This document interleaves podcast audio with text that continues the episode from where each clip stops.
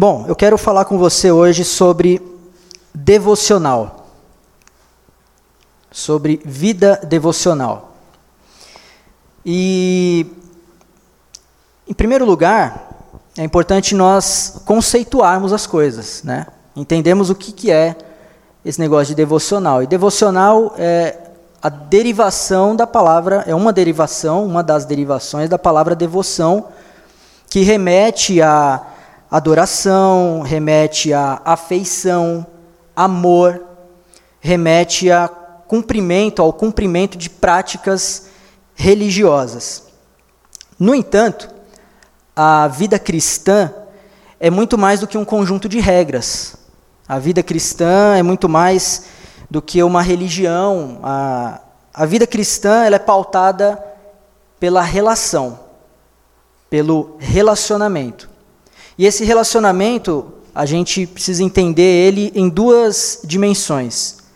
Um relacionamento vertical, ou seja, uma conexão entre Deus e a sua criação, e esse relacionamento também acontece de forma horizontal. A sua criação se relacionando entre si. Só que hoje nós vamos focar apenas nessa questão da, do relacionamento vertical. Precisamos entender a, a, a importância de nós vivermos uma vida devocional relevante, de nós termos e vivermos um relacionamento intenso e profundo com Deus com constância. Nessa relação vertical, nessa relação entre Deus e a sua criação, Deus se revela à sua criação de diversas formas. Uma delas nós vemos lá no Salmo 19, versículo 1, onde ele se revela através das coisas criadas. Os céus declaram a glória de Deus, e o firmamento proclama a obra das suas mãos. Então, quando nós nos pegamos contemplando, por exemplo, as estrelas, contemplando a perfeição, quando você vê aquelas, aquela corrente de árvores, linha de árvores plantadinhas assim, enfileiradas, uma do lado da outra, de forma muito perfeita, os desenhos que a natureza proporciona através de montanhas, de mares, tudo isso revela a glória de Deus. As coisas criadas, a perfeição do funcionamento do nosso corpo, tudo isso revela a glória de Deus. Revela o Deus vivo e verdadeiro. Uma outra forma em que Deus se revela é através da sua palavra. João no capítulo 17, versículo 17, nós compartilhamos esse versículo essa semana em um dos nossos devocionais. Diz lá que, eh, escreve lá João, santifica-os na verdade. Esse é Jesus falando, Jesus fazendo a oração. Santifica-nos, santifica-os na verdade, a tua palavra é a verdade. Jesus se referindo a Deus, fazendo uma oração a Deus por nós, santifica-os na verdade, a tua palavra é a verdade. Então Deus também se revela a nós através da sua palavra, a Bíblia, a palavra de Deus. E uma outra forma de Deus se revelar a nós é através de Jesus Cristo, o Deus encarnado, o Deus que se tornou como um de nós, que decidiu se formar, se tornar como a sua própria criatura. O mesmo Evangelho de João, no capítulo 10, versículos 10 e 11, diz: O ladrão vem apenas para roubar, matar e destruir, mas eu, Jesus, eu vim para que tenham vida e a tenham plenamente. Eu sou o bom pastor. O bom pastor dá a sua vida pelas ovelhas. Então, Deus se revela a nós. Deus está o tempo todo buscando essa relação está o tempo todo buscando de nós essa relação. Ele está pronto para se relacionar conosco e nós precisamos entender então como nós devemos nos relacionar com Ele. O seu relacionamento com Deus, irmão, ele é fundamental para que você possa conhecer a vontade de Deus e cumpri-la de forma efetiva, da forma que tem que ser feita. Não existe outra forma de você conhecer a vontade de Deus a não ser se relacionando com Ele. E é muito fácil confundir relacionamento com Deus com, eu criei esse termo aqui, fantasias espirituais ou falsa espiritualidade. É muito fácil confundir relacionamento com Deus com a falsa espiritualidade. Expressões como, ah, mas eu, eu ouço louvor o dia inteiro. Ah, no meu carro, nossa, meu carro só toca louvor. No meu iPhone, celular, nossa, o dia inteiro só ouço louvor. Ou, ah, não, todo dia eu leio um versículo. Pelo menos um versículo eu leio, todos os dias. Pelo menos um versículo eu leio e tal. Ah, não, não, eu procuro ser bom com as pessoas. Nas minhas atitudes, eu sempre procuro fazer o bem para as pessoas. Legal, tudo isso. No entanto, todas essas afirmações não são a confirmação e elas não são suficientes para definir se você de fato tem um relacionamento íntimo com Deus. Elas falam muito mais a respeito daquilo que você quer mostrar para as pessoas do que a respeito dessa, desse relacionamento que você deveria ter com Deus. O apóstolo Paulo nos ensina que a vida cristã é como uma corrida. E nós sabemos que atletas de alto rendimento, sejam eles olímpicos ou os próprios jogadores de futebol, de vôlei, de esportes coletivos, esses atletas passam por uma rotina muito intensa de treinamento. Eles precisam regular a sua alimentação, eles precisam passar por tratamento, por, por acompanhamento psicológico também. Então tem uma série de fatores que envolvem o preparo desse atleta. E Paulo faz essa comparação então com a vida cristã. Em 1 Coríntios, capítulo 9, versículos 24 e 25, Paulo diz o seguinte: Vocês não sabem que de todos os que correm no estádio, apenas um ganha o prêmio? Corram de tal modo que alcancem o prêmio.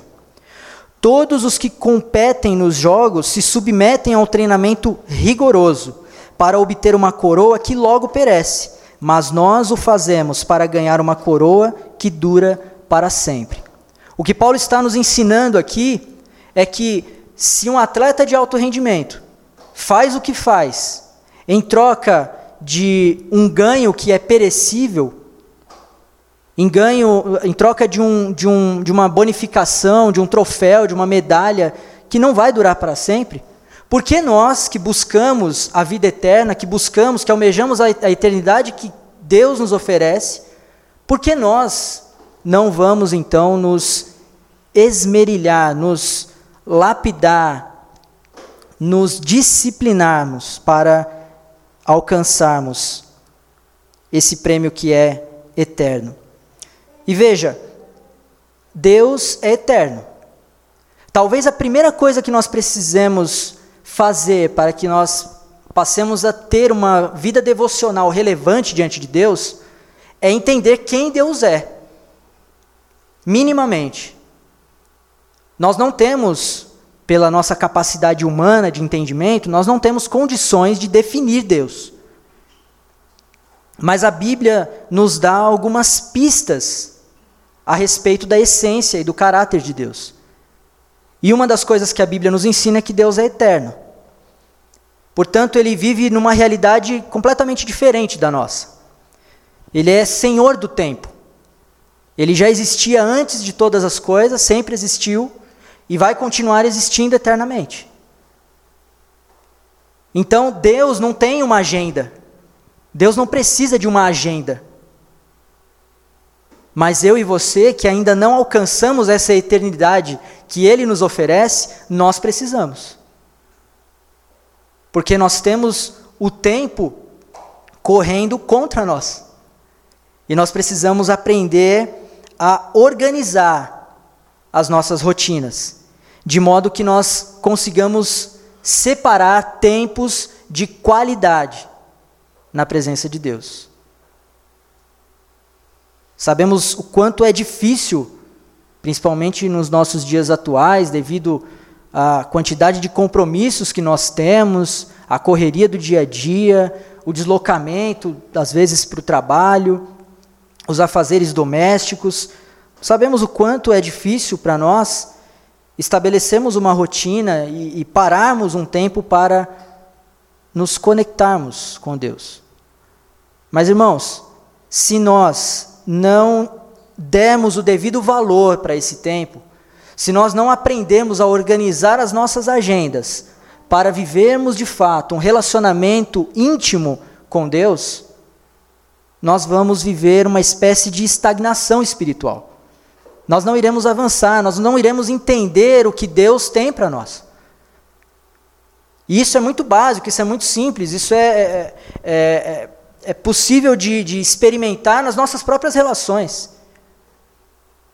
Ao passo que eu me envolvo com uma pessoa, que eu passo a me relacionar com essa pessoa, eu passo a entender quais são os gostos dessa pessoa, quais são as vontades dela, do que, que ela gosta, do que, que ela não gosta, o que, que eu posso falar, o que, que eu não posso falar porque eu vou machucar.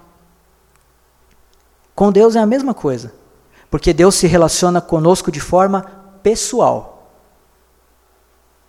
Só que, se nós não buscarmos esse relacionamento com Ele, nós não podemos, não temos condições de entender qual é a vontade dele para nós e o que ele espera das nossas vidas. Portanto, pensando numa vida devocional relevante, numa vida devocional que realmente transforme a nossa semana e que traga para nós a experiência de estarmos em constante contato com a presença de Deus, eu quero compartilhar com você quatro bases fundamentais para uma vida devocional relevante. E eu preciso que você preste muita atenção em cada um desses passos, em cada uma dessas bases. Porque colocando isso, em prática, eu tenho certeza que haverá transformação, haverá mudança em diversas áreas da sua vida. E a primeira base para uma vida devocional relevante é a oração. A primeira base para uma vida devocional relevante é a oração. Sem oração não existe vida devocional. Sem oração não existe relacionamento com Deus. Precisamos entender isso de uma vez por todas. 1 Tessalonicenses 5,17 é um versículo bem curtinho, bem pequenininho mas que tem uma profundidade muito grande. Diz lá: orem continuamente. Simples assim. Orem continuamente. A oração, irmãos, não é apenas um canal de pedido e agradecimento. Eu costumo é, é, compartilhar isso até com uma certa frequência, porque é algo que eu acredito, é algo que eu entendi de, da, da parte de Deus e que eu acho que é extremamente urgente que nós entendamos. A oração não é um mero canal de pedido e agradecimento, ela é um meio poderoso de conexão que nós temos para com Deus. Jesus, ele no capítulo 6 de Mateus, ele nos dá um modelo de oração a famosa oração do Pai Nosso. Só que muito mais do que um modelo de oração, Jesus nos ensina a como fazer essa oração. E lá em Mateus capítulo 6, versículos 5 e 6, Jesus vai dizer o seguinte: Quando vocês orarem, não sejam como os hipócritas. Eles gostam de ficar orando em pé nas igrejas e nas esquinas, a fim de serem vistos pelos outros. Eu lhes asseguro que eles já receberam sua plena recompensa. Mas quando você orar, vá para seu quarto, feche a porta e ore a seu pai, que está em secreto. E então seu pai, que vem em secreto, o recompensará. A oração é o primeiro passo dessa vida devocional relevante. É a primeira base que nós precisamos estabelecer na nossa vida. E nós precisamos entender que essa oração, ela precisa ser algo que vem lá do nosso profundo, do, do profundo da nossa alma, do íntimo do nosso ser. Sabe, às vezes, quando você precisa de alguém para desabafar, mas você não confia em ninguém, você não tem ninguém para desabafar, é isso que Jesus está falando. Entra no seu quarto, fecha a porta e fala com Deus. Rasga o seu coração, compartilha com Ele as mais profundas angústias que você tem.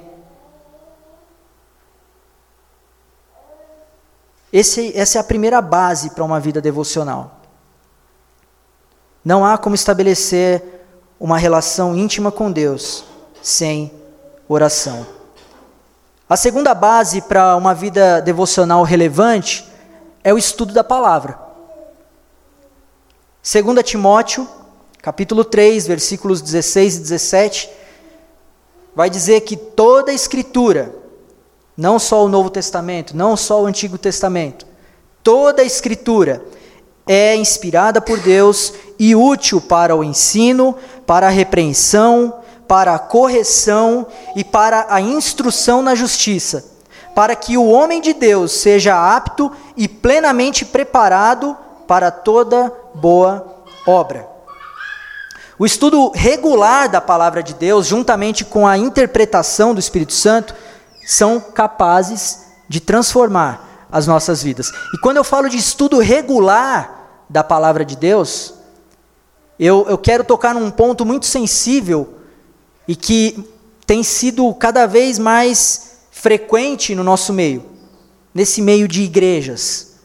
E eu estou dizendo igrejas num contexto geral, não só os batistas, mas todas as igrejas. Que é um ponto sensível no sentido de que as pessoas têm, têm pego porções da Bíblia que estão totalmente fora dos seus contextos e tentam aplicar isso na prática, na vida prática de hoje. Queridos, nós precisamos entender que a Bíblia, ela é uma obra única. Apesar de termos na Bíblia diversos livros, 66 para sermos mais precisos, na Bíblia protestante nós temos 66 livros, mas apesar de termos 66 livros, todos esses livros compõem uma única obra, a revelação do Deus vivo. A Bíblia é a palavra de Deus.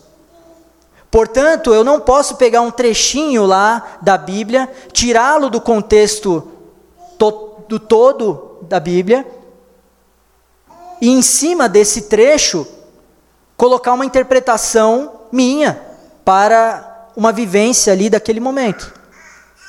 Eu tenho aconselhado uma pessoa, uma amiga que trabalhou comigo, e que tem sido aconselhada pelo seu líder religioso a, por exemplo, não tomar vacina. E eu não sei de que forma, mas essa, essa pessoa está instruindo essa minha amiga com a Bíblia.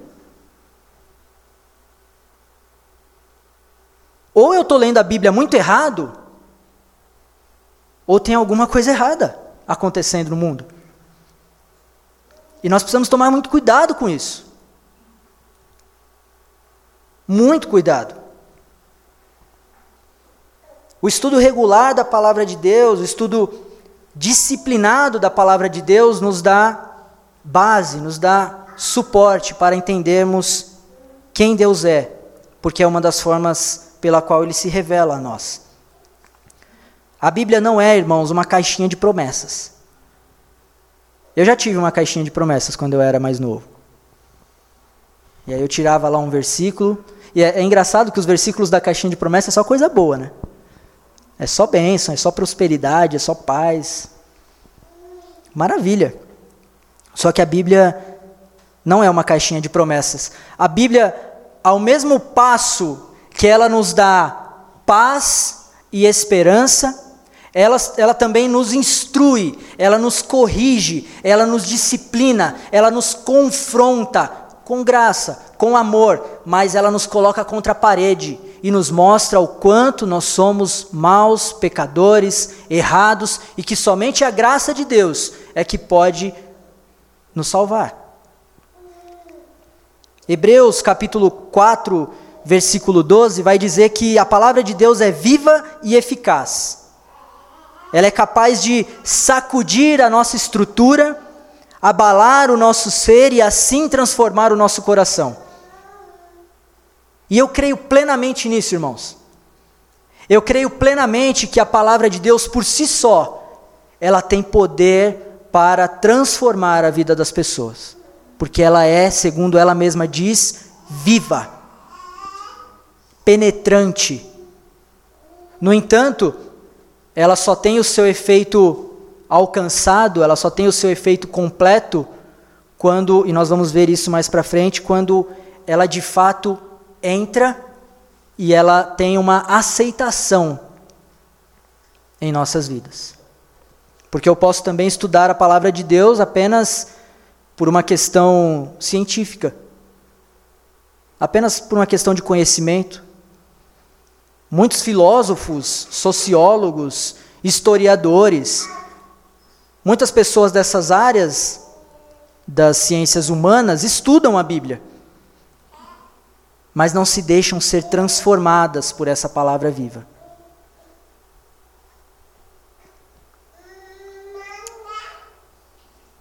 Oração, estudo da palavra, e a terceira base para uma vida devocional relevante é a meditação. E aqui eu quero fazer um destaque muito especial juntamente com você. Em Josué capítulo 1, versículos 7 e 8, nós temos ali uma passagem de bastão. Moisés era o líder do povo hebreu, do povo de Israel, e então Moisés é tirado de cena e entra Josué. Josué é o sucessor de, de Moisés. E Josué está com medo, Josué está apavorado porque ele não se sente preparado para liderar aquela, aquele povo. E aí Deus fala com Josué: e diz: somente seja forte e muito corajoso. Tenha o cuidado de obedecer a toda a lei que o meu servo Moisés lhe ordenou. Não se desvie dela nem para a direita nem para a esquerda, para que você seja bem-sucedido por onde quer que andar. Não deixe de falar as palavras desse livro da lei e de meditar nelas de dia e de noite, para que você cumpra fielmente tudo o que nele está escrito. Só então os seus caminhos prosperarão e você será bem-sucedido. A meditação é uma prática incentivada pela Bíblia. Nós também essa semana compartilhamos um texto de Salmos, Salmo capítulo 1, versículos 1 e 2, e no versículo 2 o salmista diz que bem-aventurado ou feliz é aquele que na sua lei, na palavra de Deus, medita dia e noite. E às vezes a gente passa desapercebido por esses textos, né? Porque quando a gente pensa em meditação, eu não sei vocês, mas eu já penso nos monges, com as perninhas cruzadas assim, com o dedinho assim, fazendo a bolinha, dizendo Aum. É o que eu penso sobre meditação, é o que eu pensava sobre meditação. Mas a meditação é algo incentivado pela palavra de Deus. E é algo muito comum nos povos orientais. Os povos ali da Ásia, os árabes, eles têm esse costume de meditar. Eu tenho um colega no meu trabalho que ele é oriental. Eu não tenho certeza se ele é japonês, chinês, coreano, mas ele é oriental. E, e ele a gente conversa, às vezes, sobre religião, ele é budista, ele foi é, material de estudo meu num, em um trabalho que eu tive que fazer na, na faculdade sobre uma outra religião, então eu escolhi ele para entrevistar e, enfim, falar sobre o budismo.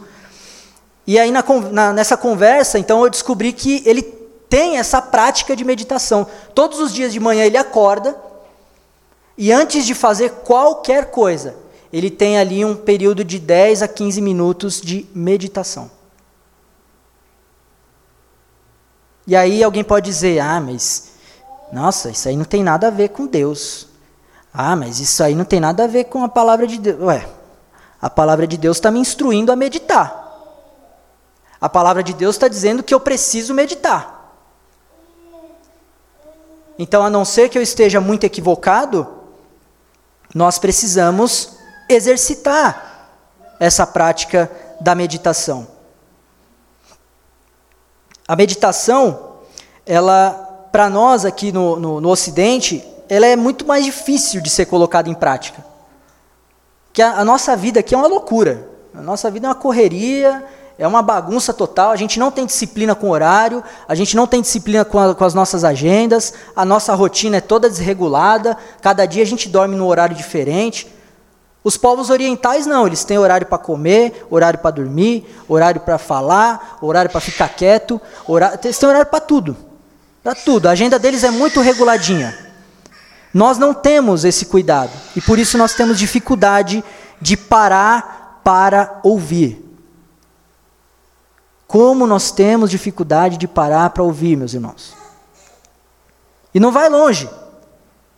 Você está lá no WhatsApp mandando mensagem, chega um áudio para você de cinco minutos, aí você já, ixi, cinco minutos de áudio? A gente não quer mais ouvir. A vida está tão corrida e a internet parece que veio para somar isso, para deixar ainda mais aceleradas as coisas, e a gente não tem paciência, a gente não quer parar para ouvir. Agora, se a gente não quer ouvir a voz das pessoas, imagina ouvir a voz de Deus, que é alguém que a gente não vê, que a gente não toca. No entanto, a meditação é extremamente necessária na nossa vida devocional. Transcender faz parte da vida cristã. E por isso precisamos aprender a parar tudo para ouvir a voz de Deus. Transcender é o ato de elevar-se. É o ato de sairmos daquilo que é palpável, daquilo que é físico, daquilo que eu posso tocar, para algo superior. E a meditação é o, um caminho para isso, para que alcancemos essa transcendência. A transcendência faz parte da vida cristã.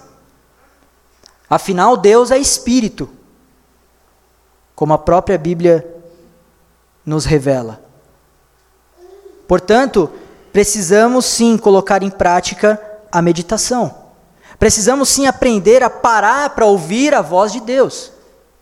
Porque a gente está acostumado, eu cresci na igreja, e eu cresci acostumado a, olha, você tem que ler a Bíblia e orar leia a Bíblia e faça oração se quiser crescer. Leia a Bíblia e faça a musiquinha. Leia a Bíblia e faça oração se quiser crescer.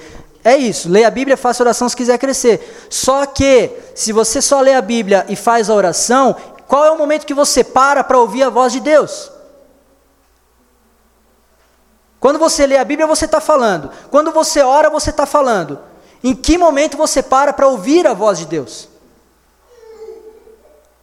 O apóstolo Paulo nos ensina que a fé, a prática da fé, é loucura para os que não creem. É claro, imagina você parado num ambiente ali onde você está sozinho, num ambiente de quietude, parado, no silêncio, tentando ouvir a voz de Deus. Isso é loucura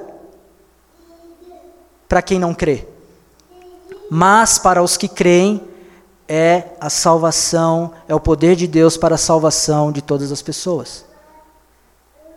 Então nós precisamos, pela fé, aprender a ouvir a voz de Deus. E só é possível ouvir a voz de Deus quando a gente fecha a boca. Quando a gente faz silêncio. Precisamos aprender a ouvir a voz de Deus. Oração, estudo da palavra, meditação. Por fim, a quarta base para uma vida devocional relevante, e não poderia ser diferente, é a aplicação prática. Veja o que diz a carta de Tiago, capítulo 1, versículos 23 a 25. Aquele que ouve a palavra, mas não a põe em prática, é semelhante a um homem que olha a sua face num espelho e depois de olhar para si mesmo, sai e logo esquece a sua aparência. Mas o homem que observa atentamente a lei perfeita, que traz a liberdade e persevera na prática dessa lei, não esquecendo o que ouviu, mas praticando-o, será feliz naquilo que fizer. De nada vale, irmãos, nós lermos a Bíblia com frequência, nós estudarmos a Bíblia e não colocarmos em prática aquilo que nós aprendemos na palavra de Deus. Você pode ser um perito em bibliologia, saber todos os livros, todos os períodos históricos, ter profundidade ali em todos os acontecimentos da época, trazer a contextualização para os dias de hoje, se isso não se tornar uma prática na sua vida, de nada adiantou todo esse conhecimento. E a aplicação prática da palavra de Deus não tem nada a ver com a minha e com a sua capacidade de aplicar. Não tem a ver com a nossa capacidade de entender o que a Bíblia está dizendo e colocarmos em prática. Não. A aplicação prática da palavra de Deus é o resultado da ação do Espírito Santo na minha vida e na sua vida, que vai transformar as nossas ações. E é essa transformação feita por Deus que vai modificar o nosso modo de viver. A vida devocional não é uma obrigação. Ninguém é obrigado a fazer devocional, a se relacionar com Deus. Antes, ela é um convite. E por isso eu quero fazer a você esse convite hoje.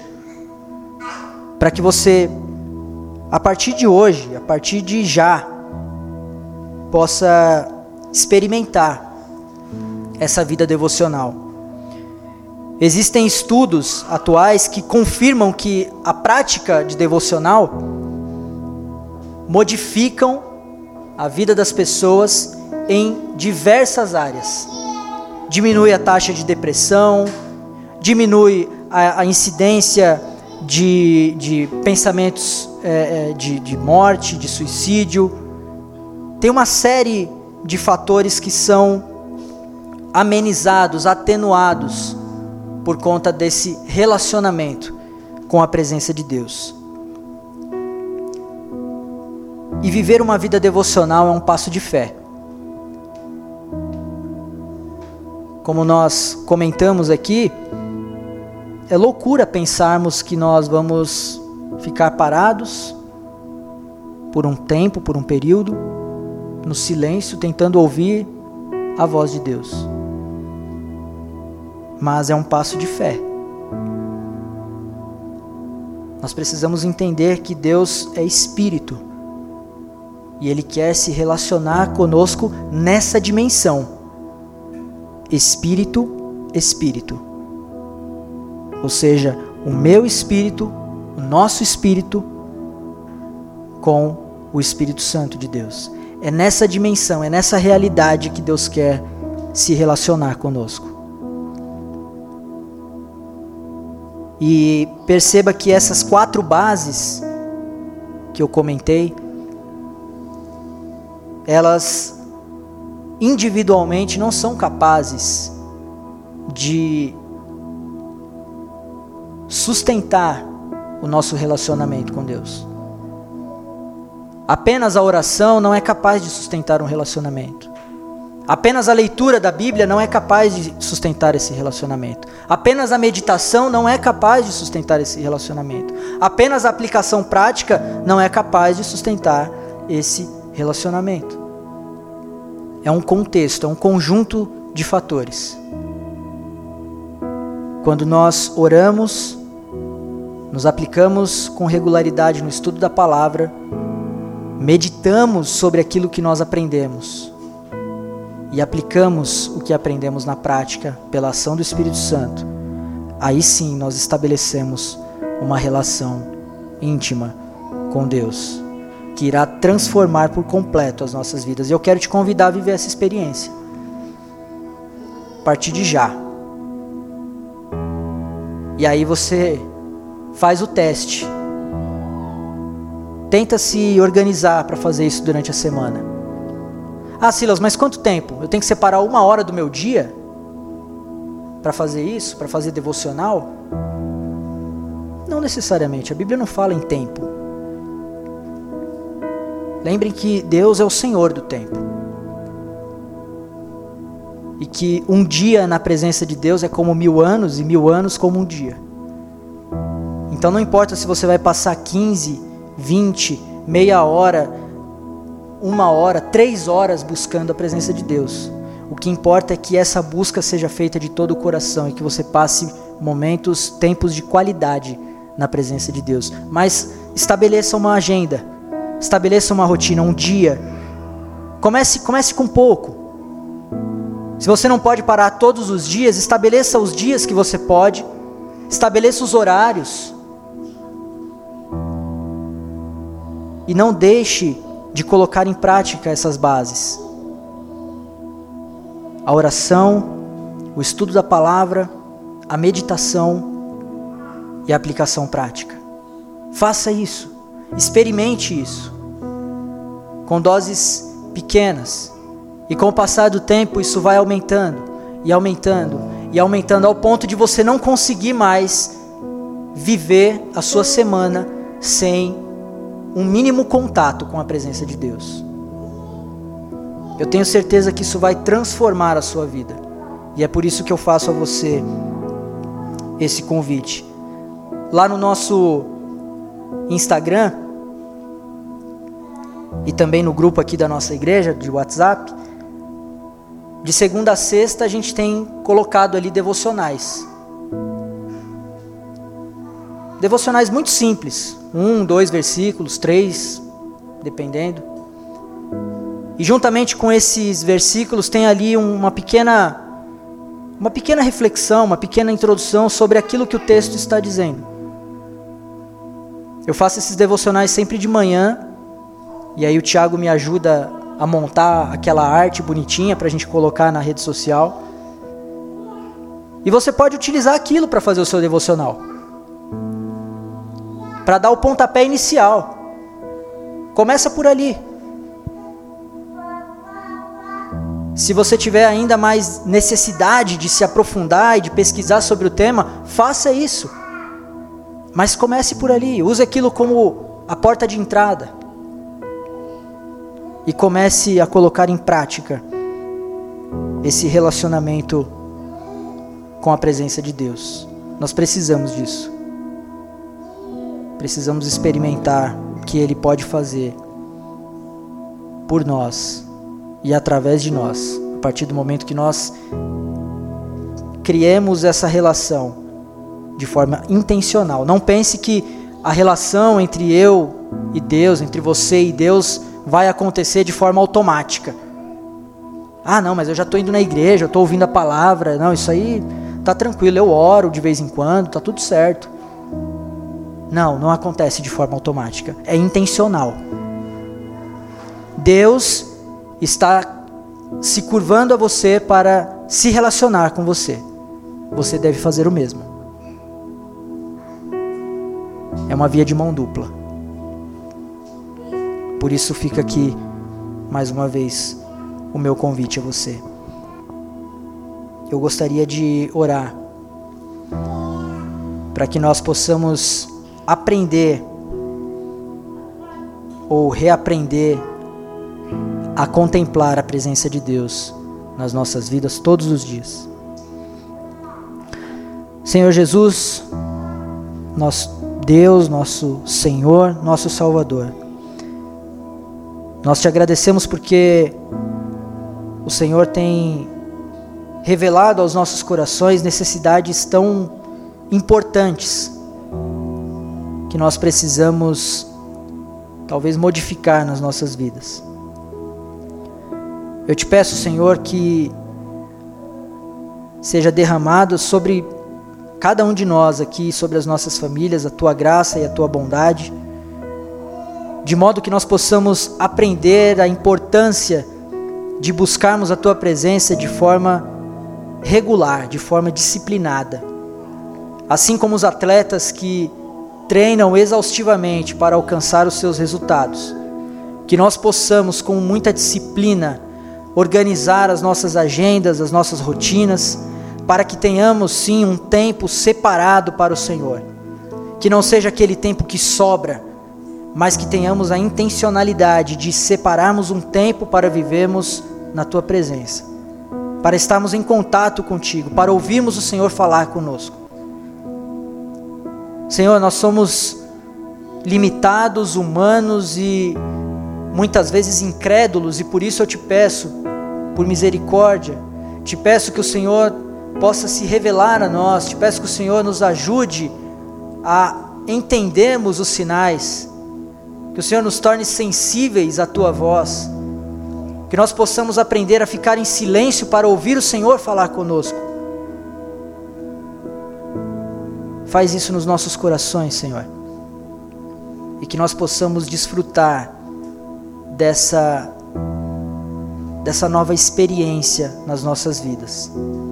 E assim possamos compartilhar as maravilhas que somente o relacionamento contigo podem trazer a nós.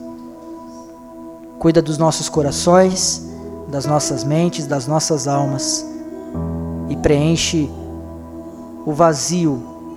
Preenche, Senhor, aquele espaço que nós já tentamos preencher com diversas coisas, com bens, com trabalho, tentando ocupar a nossa mente, mas somente o Senhor é capaz de preencher.